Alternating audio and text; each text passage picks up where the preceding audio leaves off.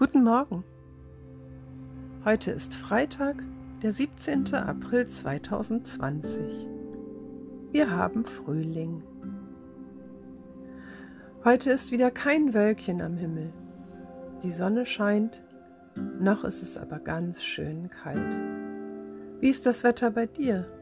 Hast du schon aus dem Fenster geschaut? Auf meinem Blog findest du wieder den Link zum Morgenkreis vom Lernarchiv aus Hessen. Da ist immer noch Osterspezial. Und wir beschäftigen uns immer noch mit Vögeln im heimischen Garten.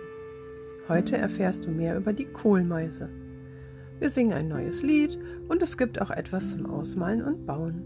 Ich wünsche dir einen wunderschönen Tag und ein noch schöneres Wochenende.